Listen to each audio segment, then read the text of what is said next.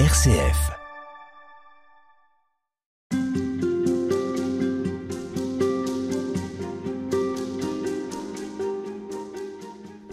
On poursuit toute cette semaine la découverte de cette lettre apostolique écrite par le pape François, Un ardent désir, desiderio, desideravi. C'est une lettre adressée à tous dans laquelle il est aussi question de l'engagement du chrétien, l'engagement existentiel à travers la liturgie. Père Charles-Marie Rigaille, bonjour. Bonjour. C'est vous qui nous en parlez. Vous êtes euh, curé de paroisse à Lille. Vous avez aussi étudié à l'Institut pontifical de liturgie à Rome. Et pour vous, cette, euh, cette liturgie, en quoi est-ce qu'elle est euh, un engagement existentiel si on devait reprendre les mots du pape François? Alors pour lui, l'engagement existentiel trouve sa source dans, dans, ce dont nous avions parlé hier, cette invitation que le Christ fait et à laquelle celui qui vient répond. Euh, c'est en fait la participation euh, à la liturgie, à cette, euh, à cette prière commune de toute l'Église, c'est d'abord une réponse à une invitation. Et cet engagement existentiel, il, il ne se vit que s'il y a effectivement dans la liturgie un temps, un moment pour une rencontre. En fait, comme le pape François le dit, alors c'est dans le numéro 10 de Desiderio Desideravi, il dit la foi chrétienne est soit une rencontre avec lui vivant, soit elle n'existe pas. Et donc cette euh, interrogation, enfin cette, cette, remarque du pape François vient remettre très clairement euh, dans le sens même de la liturgie qu'elle est faite, elle est centrée sur la personne du Christ et sur une rencontre, une rencontre à laquelle nous devons être présents. Et alors le terme de la présence, de la participation active revient régulièrement dans cette lettre. Mais qu'est-ce que ça peut vouloir dire pour, pour un chrétien d'avoir une participation active euh, on écoute, on est attentif? Est-ce que ça, va au-delà même de cela? Alors oui, je crois. Euh, le pape François le développe un petit peu dans sa lettre hein, en disant euh, que la liturgie est là pour nous proposer la possibilité de cette rencontre déterminante avec le Christ ressuscité. Donc Évidemment, il le redit euh, avec ces mots euh, en disant mais la liturgie c'est donc pas un ensemble de règles, euh, de choses à respecter comme il faudrait. C'est pas non plus un moment sympa où on partage des, nouvelles ou une prière ou un bon repas. C'est, ça en fait partie, mais ça va bien au-delà de ça. C'est pas non plus le souvenir de la dernière scène dont on se ferait une commémoration entre nous. il dit nettement, nous avons besoin mmh. d'être présents à ce repas de pouvoir, euh, et c'est à ça que sert la liturgie, hein, de pouvoir entendre la voix du Christ, de pouvoir manger son corps. Nous avons besoin de lui. Et alors, on, rencontre le, Christ à condition que nous nous mettions dans la peau de ceux euh, qui vivent de cette euh, liturgie. Il se passe quelque chose pour nous dans cette liturgie. Et vous voyez, il encourage et il dit, je, le cite au numéro 11, hein, Je suis Nicodème qui vient mmh. voir Jésus dans la nuit. Je suis la Samaritaine au puits.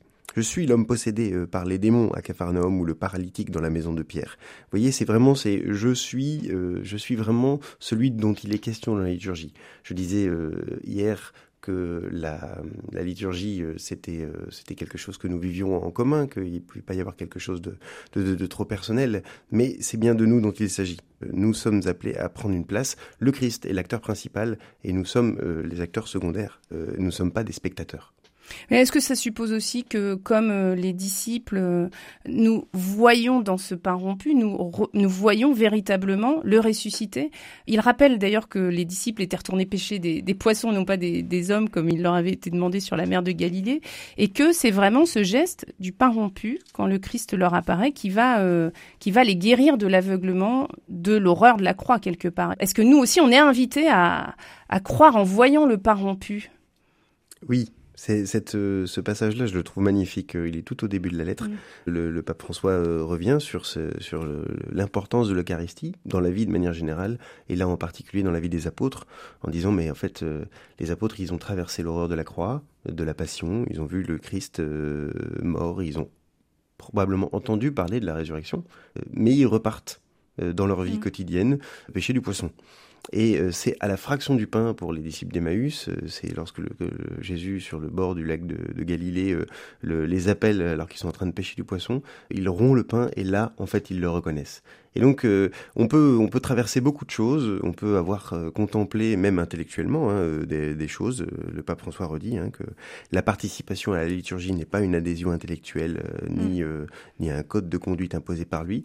En revanche, c'est cette action liturgique, c'est cette rencontre avec le Christ dans l'action liturgique, le Christ ressuscité, qui nous ouvre le regard. vous voyez, et, qui fait qu'il se rend présent et qui permet de euh, découvrir le Christ est vraiment présent. En fait, l'Eucharistie est là pour répandre le Christ. Il peut être euh, dans un coin de nos vies, mais par l'Eucharistie, il se répand en nous et bien au-delà de nous.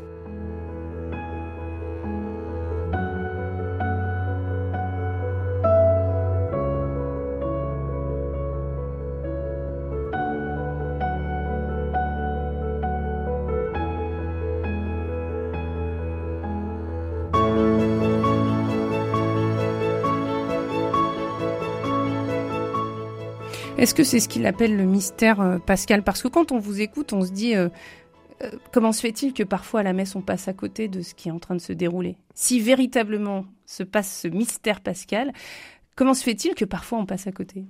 Ah, ça c'est le, jeu de notre vie. Euh, euh, je crois qu'on passera toujours plus ou moins à côté. C'est même la définition du mot mystère qui est, euh, c'est pas quelque chose qu'on ne peut comprendre, mais quelque chose que nous n'aurons jamais fini de comprendre. Le mystère de, l'Eucharistie, du mystère pascal qui se déploie dans la liturgie, dans ce que nous vivons chaque dimanche, évidemment, il nous dépasse. Et donc, on sera toujours un peu petit face euh, à ce qui nous est présenté, on aura toujours une incapacité à entrer pleinement dedans. Mais c'est ça la mm. beauté, et c'est ce qui peut nous renouveler et nous inviter à venir à chaque fois. C'est qu'à chaque fois, on a quelque chose de nouveau à comprendre. Euh, à chaque fois, nous-mêmes, nous sommes différents, et donc il y a quelque chose de nouveau qui se joue. Mais aussi, à chaque fois, on peut faire un pas de plus dans la profondeur du mystère. Et euh, heureusement qu'il n'y a pas un jour où on a, on contemplera tout, et puis on se dira, bah, ça y est, j'ai compris. bah, donc maintenant, ça y est, j'ai compris, j'ai plus besoin de revenir puisque j'ai en moi tout ce qu'il faut. En réalité, face à la grandeur de ce mystère-là, on a à contempler, à s'émerveiller. La question de l'émerveillement revient dans le texte du pape François. Et il y a toujours creusé. Et euh, c'est ça qui est aussi beau dans la liturgie, et c'est pour ça qu'on y est tous invités, que cette lettre s'adresse à tous. Euh, c'est parce qu'en fait, euh, parfois, c'est pas les plus grands esprits qui en découvrent les plus grandes choses. Les, enfants, les, gens plus simples, et les, théologiens, pourquoi pas, tous ont quelque chose à découvrir et à, recevoir de, de ce mystère-là. C'est pas quelque chose qui s'adresserait à quelques-uns qui auraient compris mieux que les autres. Dans ce que vous racontez, ça rejoint un peu ce que, dit le, pape François, parce qu'il dit, euh, on imagine des personnes qui voudraient avoir des informations sur Jésus, eh bien, ils n'ont pas d'autre possibilité de vraie rencontre que de voir la communauté qui célèbre. Et pourtant, on a l'impression parfois que si on invite des personnes à la messe, ça va être tout l'inverse. C'est-à-dire qu'ils voient la communauté qui célèbre et ils n'ont pas le sentiment d'avoir rencontré Jésus. C'est un défi pour nous la rencontre du dimanche, le rassemblement euh, de l'Eucharistie du dimanche, euh, elle est là pour être le témoignage du Christ ressuscité. Alors euh, le pape François le dit là, il l'a dit dans plein d'autres textes. quelle tête faisons-nous lorsque nous allons justement célébrer l'Eucharistie? Si effectivement il y a quelque chose de, répétitif, de, quelque chose qui ne nous passionne pas, qui, ne nous emmène pas et qui nous, où on ne témoigne d'aucune rencontre avec le Christ ressuscité, il est évident que le témoignage tombe un petit peu à l'eau. Et, donc c'est une question qui, qui doit nous, nous, pousser un peu dans nos retranchements en disant mais alors que de quoi témoigne-t-on dans nos liturgies? Euh, Quelle est la joie qui transparaît? Quelle est la dignité qui, qui, dit ce que nous sommes en train de célébrer? Si effectivement devant nous le plus grand mystère, comment sommes-nous devant ce, cet immense mystère? Nous donne-t-il la joie? Nous donne-t-il la charité? Voilà, c'est à la mm. manière dont on se tient, dont, dont on célèbre la liturgie, qu'on pourra témoigner de quelque chose. Et là, j'anticipe un peu sur la partie finale, mais lorsqu'il s'adresse aux prêtres, euh, à la fin de la lettre, il leur dit, mais euh, la manière dont vous allez vous préparer, la manière dont vous allez pouvoir, vous, euh, vivre ce mystère, va témoigner aux gens de, de, ce que est le mystère. Et donc, si vous le faites mal, c'est un peu votre responsabilité, parce que si vous faites ça soit scrupuleusement, comme s'il y avait quelque chose d'angoissant, mm. ou au contraire de manière très légère, comme s'il ne s'agissait de trois fois rien, en fait, vous envoyez un signal qui est, qui est faux. Mais alors, ça veut dire aussi que c'est à la fois un mystère, mais pour autant, l'émerveillement que ça peut susciter, c'est pas celui qu'on aurait devant, je le cite, un rite énigmatique. C'est-à-dire qu'il faut pas se tromper de fascination. Euh, y on peut être émerveillé, mais c'est véritablement pour, euh, pour Jésus et pas pour, euh, pour ce qui serait autour. Quel est l'émerveillement auquel on est appelé? Euh, là, il, euh, il répond peut-être à, une question qui n'est pas posée. Cette réponse se trouve au numéro 25 pour ceux qui auraient euh, envie de suivre la lettre. Mais il parle de, de cette importance de l'émerveillement devant le mystère pascal, et il répond un peu à ceux qui disent mais bon, la liturgie, euh, il faut donc qu'elle soit digne, et il faut en faire beaucoup, parce que comme euh, c'est ce qu'il y a de plus important pour nous qui est en train de se passer, rajoutons du faste, rajoutons de, de, de, des choses qui, qui, montrent que voilà c'est le plus important pour nous, alors on va mettre beaucoup beaucoup beaucoup de choses, des dorures et, et plein plein de choses, et ça nous, ça nous redonnera le sens du mystère. Et là, le pape François répond un peu à ça en disant attention, ne vous trompez pas, le sens du mystère, c'est pas forcément une expression euh, un peu vague euh, qui voudrait dire qu'il faut en rajouter, euh, un peu énigmatique, où il faudrait que ben, moins on comprend, euh, plus ça a l'air mystérieux, donc plus c'est vrai.